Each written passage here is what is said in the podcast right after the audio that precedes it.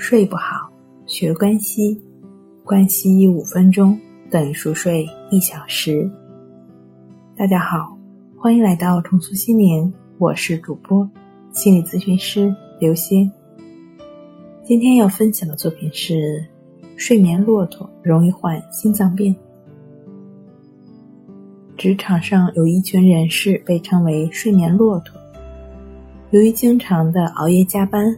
为了弥补睡眠不足，他们一到周末就会闭门谢客，狂补睡眠。然而，睡眠骆驼的做法是不是真的有科学依据吗？睡眠真的可以补偿吗？事实上，这种做法是不科学的，因为平时睡眠不会降低人的免疫能力，从而不仅不能提高工作效率，更容易导致感冒、抑郁症、糖尿病。肥胖等等疾病的发生，而周末狂补睡眠也不利于健康。根据最新的调查显示，每周工作超过六十个小时、睡眠不正常的人更容易得心脏病。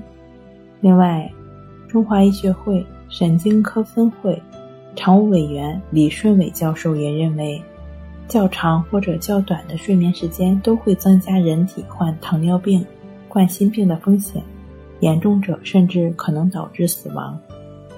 好了，今天跟您分享到这儿，那我们下期节目再见。